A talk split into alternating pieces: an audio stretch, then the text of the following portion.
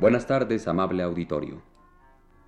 Radio Universidad Nacional de México presenta Literatura Española, un programa a cargo del profesor Luis Ríos.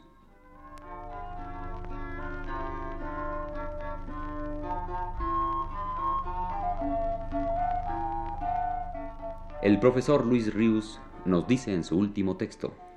Doce años más joven que Leandro Fernández de Moratín, de quien me ocupé en las dos pláticas anteriores, Manuel José Quintana, a diferencia de aquel y de otros notables poetas de aquella época, como Meléndez Valdés, no tomó el partido de los franceses invasores de España, sino que por el contrario se distinguió por su intervención en la liberación de España, al cabo de la cual ocupó cargos de importancia en el gobierno fernandino en su primera etapa liberal.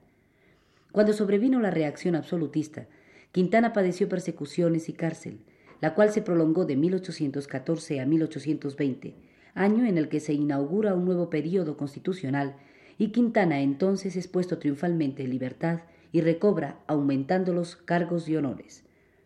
Tres años más tarde es despojado nuevamente de ellos al caer España de nueva cuenta en el régimen absolutista.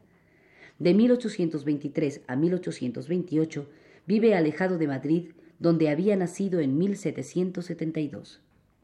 Desde 1833 hasta su muerte, escribe Narciso Alonso Cortés. La vida de Quintana se deslizó tranquila y sosegadamente. Fue reintegrado en sus honores y en el empleo de secretario de la interpretación de lenguas. Alcanzó en 1834 la dignidad de prócer del reino y al año siguiente la de ministro del Consejo Real. Volvió en 1836 al cargo de presidente de la Dirección de Estudios, transferido luego al de presidente del Consejo de Instrucción Pública. De 1840 a 1843 desempeñó el alto cometido de ayo instructor de la reina doña Isabel y de su hermana María Luisa Fernanda, y entretanto fue llevado al Parlamento repetidas veces como senador, vitalicio la última pudo todavía el poeta dirigir la impresión de sus obras completas, que no lo son en realidad, para la biblioteca de Rivadeneira. En estos últimos años de su vejez gloriosa, como es sabido, Quintana recibió el honor, hasta entonces no dispensado a ningún poeta español, de ser coronado solemnemente. Debióse la iniciativa al periódico La Iberia, y el acto se celebró en el Palacio del Senado el día 25 de marzo de 1855 la reina doña Isabel II ciñó la corona al poeta.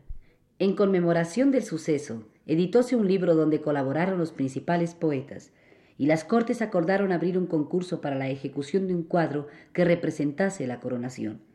El pintor don Luis López fue el agraciado con el encargo. Murió Quintana el día 11 de marzo de 1857, dejando tras sí un recuerdo simpático y amable. El sectarismo de su tiempo, literario o político, pudo atacarle airadamente, pero nadie desconoció su integridad y nobleza. Siendo este escritor, decía en 1835, el órgano de los románticos, uno de los pocos sobre cuyo mérito están acordes los hombres de todos los partidos políticos y literarios, inútil será decir que también lo están sobre este punto los jóvenes que componen la redacción del artista, en lo que no hacen más que unirse sinceramente al alto voto universal de todos sus compatriotas.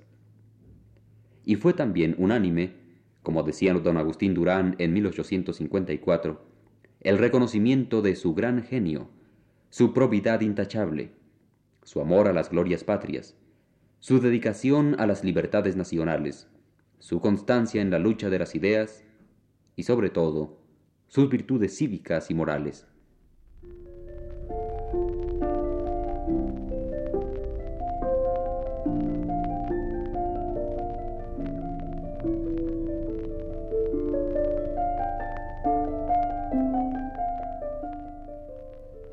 La primera edición de sus poesías, de 1802, está dedicada a don Toribio Núñez, jurista y político amigo de Quintana, y este prólogo dedicatoria constituye un documento importante para conocer el pensamiento del poeta sobre cuestiones literarias y sobre todo referente a la crítica.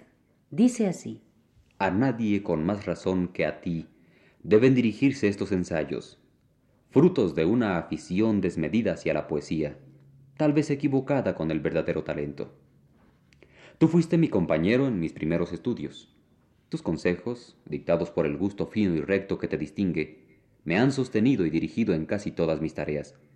Y tu amistad, jamás desmentida ni debilitada, me ha acompañado en mis alegrías, consolado a mis tristezas y mirado con indulgencia en mis errores. El libro que te presento es muy pequeño, pero tal cual es, basta para mi reputación si tiene mérito y sobra para mi vergüenza si carece de él.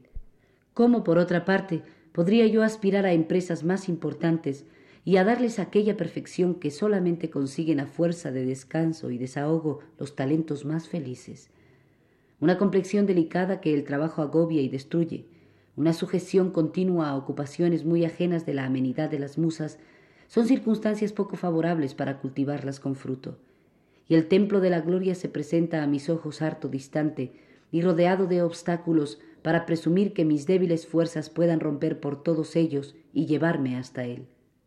A falta, pues, del interés y perfección que estas composiciones tendrían si otro las hubiese hecho, he creído que debía respetar bastante al público y a mí mismo para no mezclar con ellas los géneros que excitan la severidad por su malignidad o por su bajeza. Estoy persuadido de que si los poetas hubieran tenido más cuenta con la dignidad de su arte, no hubieran caído en la degradación vergonzosa de que se les acusa. Ellos fueron los primeros maestros de los hombres, y el talento divino de pintar en verso no debió emplearse jamás sino en dar atractivos a la verdad y exaltar los ánimos al bien y a la virtud. Pero a despecho de una profesión y destino tan sublimes, los unos sitiaron y cansaron al poder con el humo denso de las alabanzas más groseras, otros se emplearon en sátiras mordaces y en trovas indecentes, y muchos, vistiendo a las musas de vacantes, las ocuparon en escandalizar la modestia y las costumbres. Qué mucho en tal caso que el sabio, al ver este orden, relegase la poesía al último lugar de su estimación o al primero de su desprecio. A excepción de algunos pocos versos destinados a pintar los sentimientos tiernos que ocupan la juventud, no creo que los demás que van en este libro sean ajenos de la gravedad más austera. Los objetos que ofrecen al público estas poesías son los afectos que nacen de la amistad, la admiración que inspiran la hermosura y los talentos, el entusiasmo que encienden los grandes espectáculos de la naturaleza, la indignación hacia toda especie de bajeza que profane la dignidad de las artes, en fin, la exaltación por la gloria y por los descubrimientos que ennoblecen la especie humana. Es verdad que hay mucha distancia de escoger bien un asunto a desempeñarlo bien. Sé cuán pocas son mis fuerzas para la mayor parte de los que he manejado. Pero al fin, aunque el buen gusto y la crítica literaria me condenen, el juicio y la moralidad deberán ser más indulgentes conmigo. Mas en el caso de que estas obrillas merezcan algún aprecio, la gloria de ello pertenecerá en primer lugar a los autores que en estos últimos tiempos me han precedido en la carrera. No necesito nombrártelos, tú los conoces y sabes de cuánto auxilio me han sido todos. Así, lejos de aspirar a la preferencia o de querer eclipsar a nadie, me tendría por dichoso si mis versos no se contemplasen indignos de los ejemplos que ellos me han dado y del tiempo en que se han escrito. Tal vez pudiera esperar una acogida favorable, si fuesen recibidos de la misma manera que lo han sido ya algunos de ellos. Pero conozco la diferencia de fortuna que hay ordinariamente entre las primeras tentativas de un escritor y sus empresas posteriores una composición suelta, un corto número de versos, no excita los celos de nadie, y por poco mérito que tenga todo el mundo se ahorra en reconocerle y aplaudirle. Mas si este mismo autor, antes alabado y consentido, se atreve a publicar un libro, ya en tal caso la severidad de sus jueces se aumenta en la proporción misma que creció su ambición. Los artistas ven en él un rival peligroso si tiene talentos, un temerario si carece de ellos. Entonces la crítica se levanta a señalar sus defectos, la envidia a exagerarlos, y la pereza orgullosa se complace en condenarle y en nivelarle consigo. Esta es la historia de cuantos escritores ha habido. Malos, medianos, buenos, excelentes, todos pasan por ella. Y sin embargo nadie escarmienta en el naufragio ajeno, y tal vez ni en el suyo propio. Es fuerza que el ansia de reputación que devora a los hombres que cultivan las letras sea bien irresistible cuando tantos peligros y sinsabores no le amortiguan. Paréceme, sin embargo, que los que en literatura hacen profesión de maldicientes y aspiran por medio de sarcasmos a castigar en los autores la ambición de sobresalir, no logran jamás humillarlos tan completamente como desean. El amor propio de los que escriben se revela contra el amor propio de los que critican. A los malos autores consuela el ejemplo de los buenos, saheridos y mofatos también como ellos. Hay a los buenos el conocimiento de sus propias fuerzas, que los pone a cubierto de la rabia insensata de sus contrarios. Bien comprendes que yo no hablo aquí de los críticos propiamente tales, como son considerados Aristóteles, Quintiliano y Longino entre los antiguos, y otros que en los siglos modernos han seguido gloriosamente sus huellas, los cuales de la observación de la naturaleza y de la contemplación de los modelos han deducido los principios del buen gusto y de la sana crítica.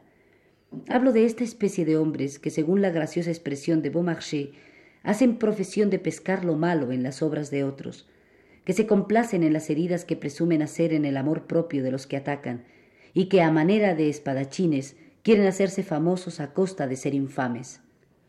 Estos entes ridículos son los que han desacreditado las letras por la parcialidad de sus juicios, la inconstancia de sus opiniones y el descaro de sus censuras. ¿Cuánto tiempo no han malgastado los buenos autores para responder a sus desatinados ataques? ¿Cuántas veces, irritados y fuera de sí con la injusticia, han salido de los límites de la moderación y dignidad que su mismo mérito les prescribía y han escandalizado al mundo con el espectáculo de sus querellas? Tú sabes que nuestras primeras lecturas, al ver esta miserable degradación del talento, no la podíamos comprender. Cuando la tragedia del Cid o la de Zaira estaban hechas, nada tenían que añadir sus autores a los sublimes esfuerzos que les había costado su ejecución. ¿Qué importaba después que Jorge Scuderi o Juan Freirón, empeñados en desacreditarlas, delirasen más o menos? Los aplausos del mundo aniquilaban aquella pretensión ridícula y los dos primeros poetas de su tiempo no debieron degradarse jamás contendiendo con unos insectos viles e infelices. Oh, amigo mío, yo bien sé cuán lejos estoy de semejantes modelos, pero sé que esta misma desigualdad me prescribe mayor moderación.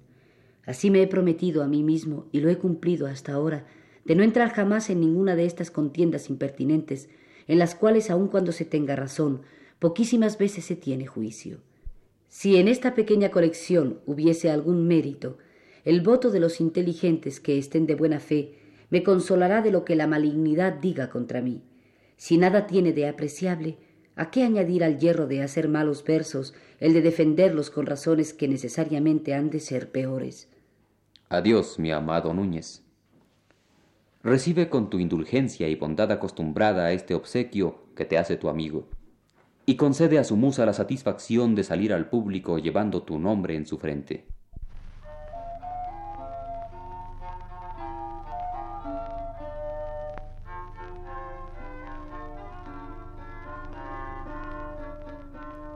Radio Universidad Nacional de México presentó Literatura Española, un programa a cargo del profesor Luis Ríos.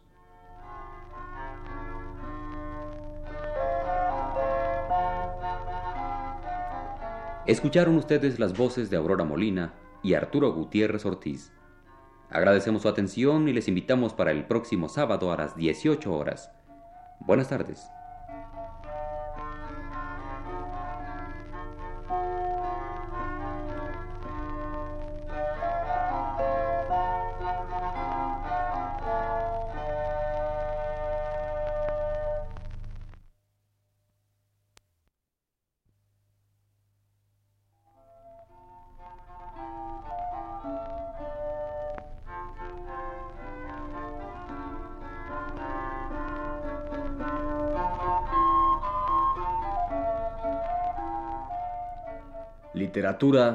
Española.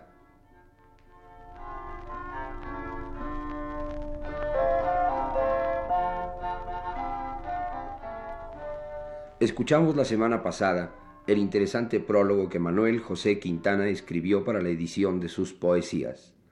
Algunas de estas oiremos hoy para cerrar así la alusión a este poeta, el primero entre los españoles cuya extraordinaria fama y popularidad determinaron que fuese coronado en vida en un acto solemne de manos de la misma reina de España. La longevidad de Quintana consintió que el poeta alcanzase a ver el triunfo del romanticismo.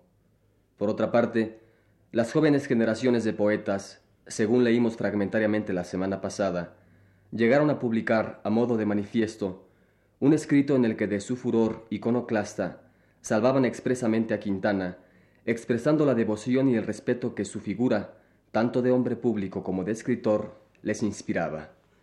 Y es que en algunos poemas de Quintana el espíritu romántico se halla ya presente. Eso lo podemos advertir, por ejemplo, en este intitulado Ariadna, poema concebido como una escena dramática, con indicaciones incluso dadas por el autor relativas a los movimientos del personaje que lo dice, que acaba arrojándose al mar. Este es.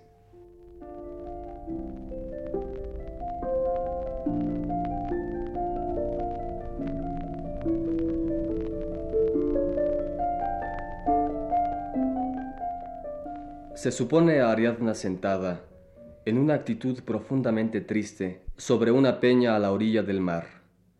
A un lado una tienda, a otro un gran peñasco que se encorva sobre las aguas. Nadie me escucha, nadie. El eco solo, eterno compañero de este silencio lóbrego, responde a mi agudo clamor, y mudamente mi mal aumenta y mi dolor presente. ¿Y es aquesto verdad? ¿Pudo Teseo sin mí partir y pudo desampararme así? Pecho de bronce, de todo amor y de piedad desnudo, ¿Qué te hice yo para tan vil huida? Le vi, le amé, mi corazón, mi vida, toda yo suya fui, toda. El ingrato, que no me debe, encadenado llega a la cretense playa, destinado a morir. Su sangre odiosa al monstruo horrible apacentar debía, que en la prisión del laberinto erraba. ¿Qué hubiera él sido sin la industria mía? Entra, combate, vence, y coronado de nueva gloria se presenta al mundo. Esto era poco.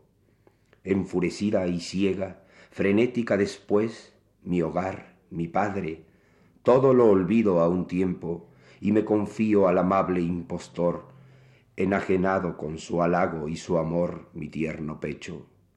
Falso amor falso halago, ¿qué se han hecho pasión tan viva y perdición tan loca? Yo lloro aquí desesperada, en tanto que el pérfido se ríe de mi amor lamentable y de mi llanto. Pero no, ¿cómo es posible que tan deliciosos lazos así los haga pedazos una horrenda ingratitud? Levántase exaltada hacia la tienda. Ah, no es posible. Oh lecho, tú que has sido testigo de mi gloria y mi contento, vuélveme al punto el bien que en ti he perdido. Así mientras sus labios me halagaban y en tanto que sus brazos me ceñían, ya ya en su pecho las traiciones viles este lazo fatal me preparaban. Oh unión inconcebible de perfidia y placer, con que engañoso puede ser el halago y la ternura lleva tras sí maldad y alevosía. Yo, triste, envuelta en la inocencia mía, al delirio de amor me abandonaba. Tú sabes cuál mi seno palpitaba, tú viste cuál mi sangre se encendía y cómo de su boca engañadora deleite, amor y perdición bebía. Dos ayer éramos, y hoy sola y mísera me ves llorando a par de ti.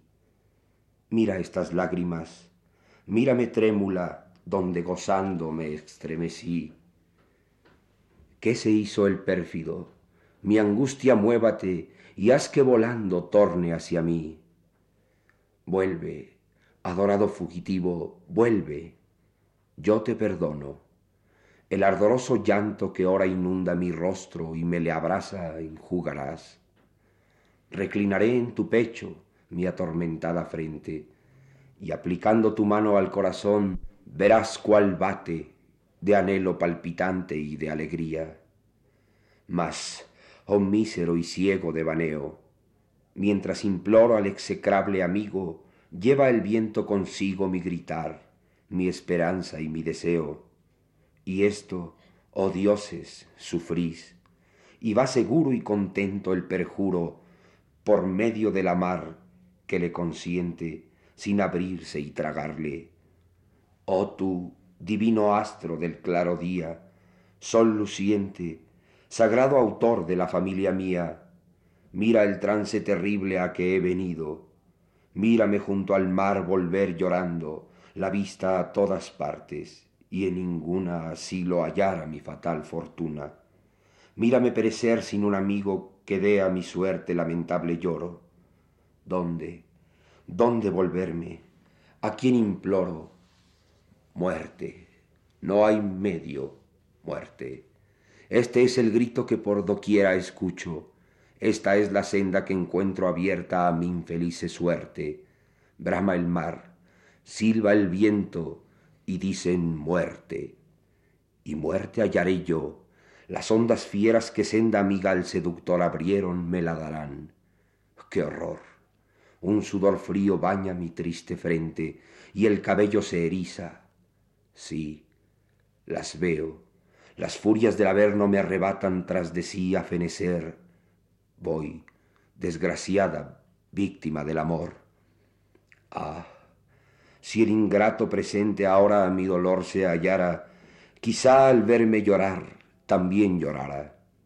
Mas no, mísera, muere, el mar te espera, el universo te olvidó, los dioses airados te miraron y sobre ti, cuitada, en un momento el peso de su cólera lanzaron.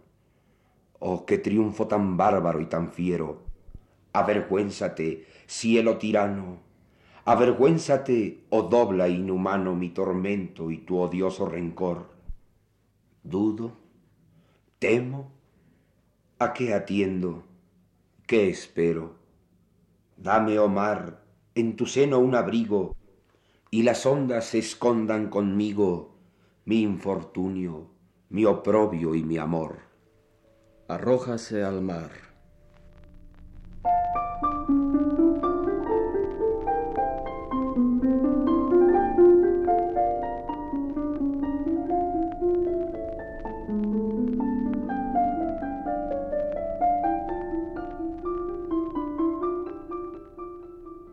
Pero Quintana es recordado sobre todo por su poesía cívica no obstante que resulte discutible si es esa parte de su obra la que alcanza o no mayor calidad. Embriagado de patriotismo, como ya tuvimos ocasión de comentar la semana pasada, lo cual le llevó sucesivamente de las cárceles a los altos cargos de la administración pública, defensor denodado de la independencia española frente a las tropas napoleónicas, este mismo hervor patriótico lo convirtió en motivo poético varias veces, sin que pudiese sustraerse de un acento excesivamente discursivo. Al armamento de las provincias españolas contra los franceses es uno de los poemas de Quintana que, dada su extensión, sólo fragmentariamente escucharemos.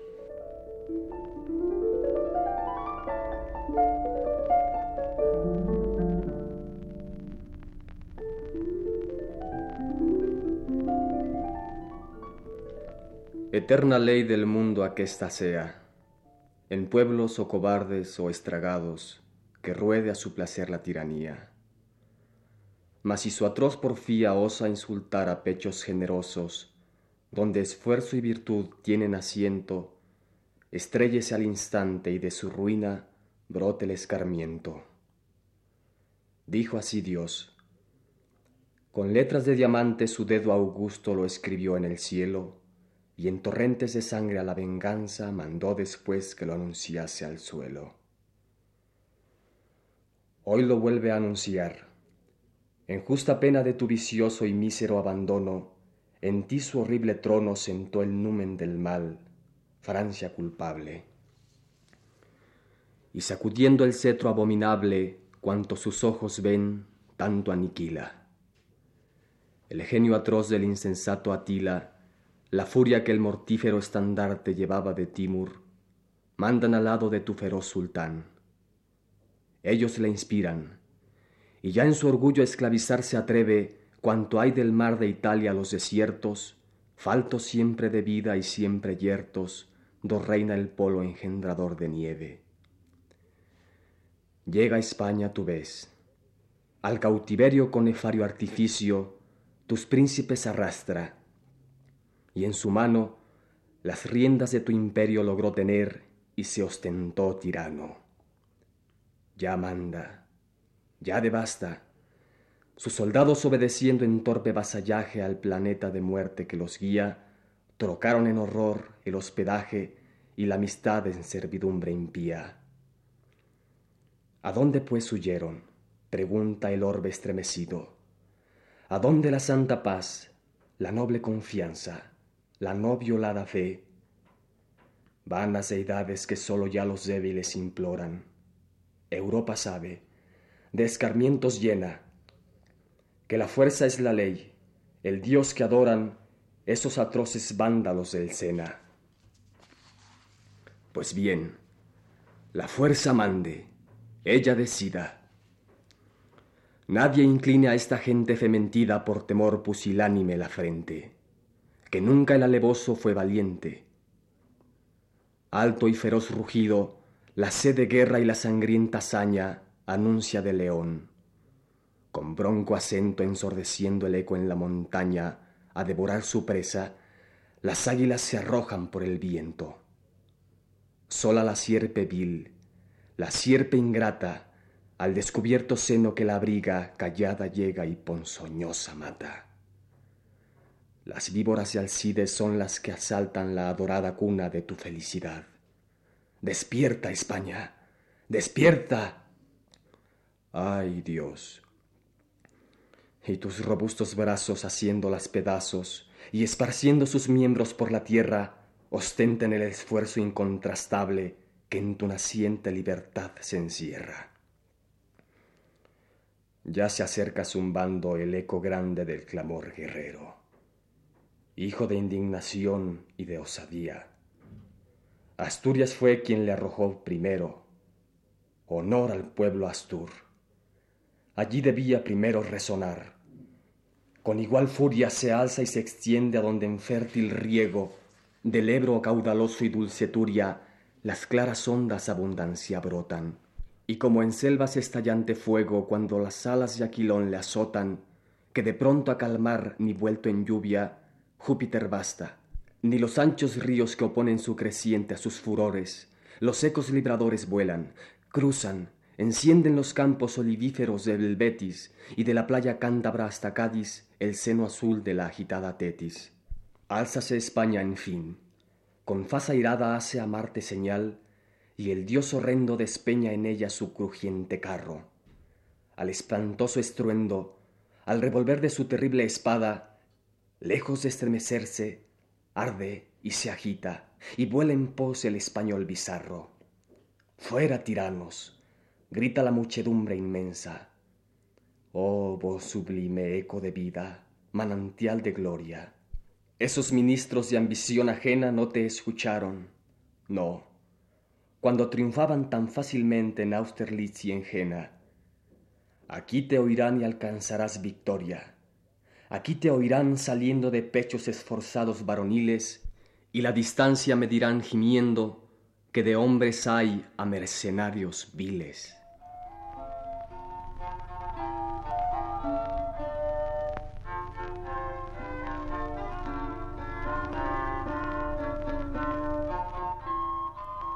Radio Universidad Nacional de México presentó el programa Literatura Española a cargo del profesor Luis Ríos.